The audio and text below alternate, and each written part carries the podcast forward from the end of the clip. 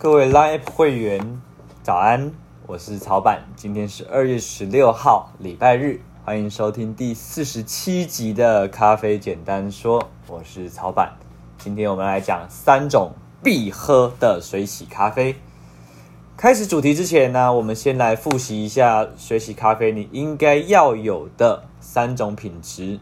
如果你还没看过前一集的话，我建议你先去看第四十六集，我们在讲。呃，水洗咖啡你应该期待的三种关键品质。好，第一种是干净度。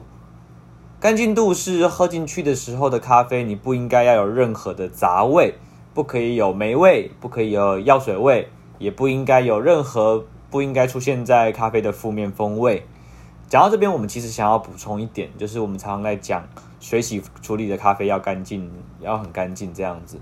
可是其实咖啡产业跟其他人类的产业一样，就是现在的发展，产业的发展其实是用倍数在发展的，就是那种发展速度基本上是一日千里。所以在这个时间点，其实如果要被称作为精品咖啡的话，我们应该要更严格的去看待这些标准，就是干净度应该是所有咖啡的最低门槛。所以水洗代表干净度这样的一个观念，我个人的意见是觉得它应该要被淘汰的。我觉得。任何的处理法所做的咖啡都应该要有干净度。干净度是一个很有趣的品质，我们未来会再做一集专门介绍干净度。因为不只是处理法要求干净度，其实连烘焙咖啡也需要干净度，就连冲煮咖啡也有干净度。但是在我们讲的这些不同的环节、不同的脉络里面，其实它对于干净度的解释和标准其实也不相同。我们未来有机会的话，会帮大家仔细的厘清这些不同的地方。我们再一次强调一个重点：干净度是任何咖啡都应该要有的最基本的品质。换句话说，水洗法要有干净度，日晒也要有干净度，蜜处理也要有干净度。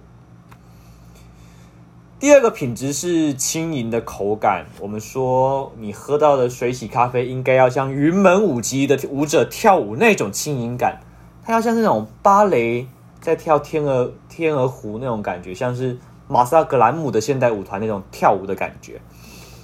第三种的品质是优美的酸质，美丽的、舒服的酸质，就要像是那种柑橘或者是野生蓝莓的那种酸甜的味道。好，帮大家复习了三种的品质。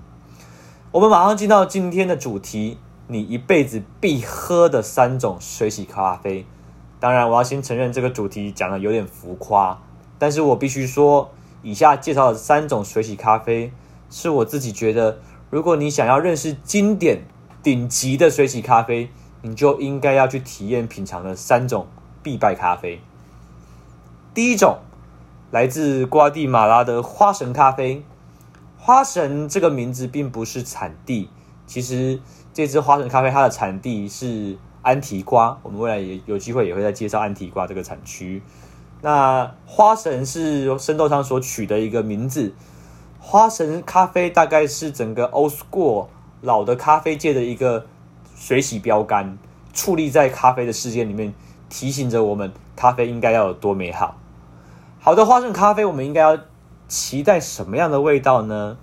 我们要先假设一件事情，就是这款花生咖啡有经过适当的烘焙跟合理的冲煮条件。好的花生咖啡应该要有那种美妙的奶油香气，但是喝起来的时候不会那种油腻沉重的感觉。那在奶油香气之后，中间中段应该要夹着一点点的柑橘的酸值。然后尾韵要最好再带了一点甘蔗的甜香，那种蔗糖的甜香，这样的花神就是一杯好喝经典的花神。第二杯你应该要喝到的是肯亚涅里产区的水洗咖啡。肯亚的地质有一种特殊的矿物质，叫做磷，一个十字边，然后邻居的邻去掉耳朵旁。呃，它再加上它本身选择的特殊品种，我们未来会讲到肯亚选择的特殊品种是什么。好，它会让整个顶级的肯亚会有那种黑醋栗、洛神花、番茄的风味，那尾韵的话会带有那种焦糖的甜香，让整杯咖啡变得非常的活泼跟跳跃。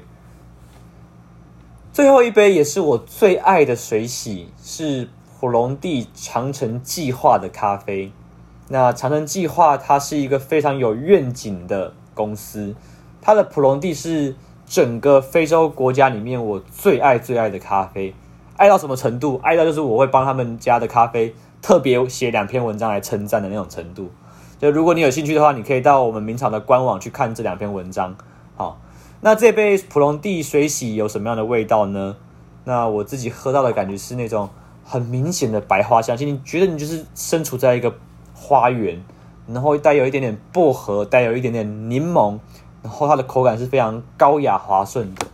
所以我觉得，如果你能有机会喝到这样子的咖啡的话，你就能够知道顶级水洗咖啡的味道了。OK，今天我们先介绍到这边，感谢大家的聆听，祝福大家有一个美好的一天。最后的广告时间，咖啡简单说这档节目是我二零二零想要做的一个小小的礼物，用一年时间每天录制一则语音。用让大家用听的更认识咖啡。七点的时候，每天早上七点，你都可以在 Live 听到我们每一天的最新走播。然后我们会同时发布以前的呃重播在 YouTube 平台跟 IGTV 上面。如果你喜欢这个节目的话，请不要吝啬，帮我们多多的宣传支持跟分享。咖啡简单说，今天到这边，拜拜。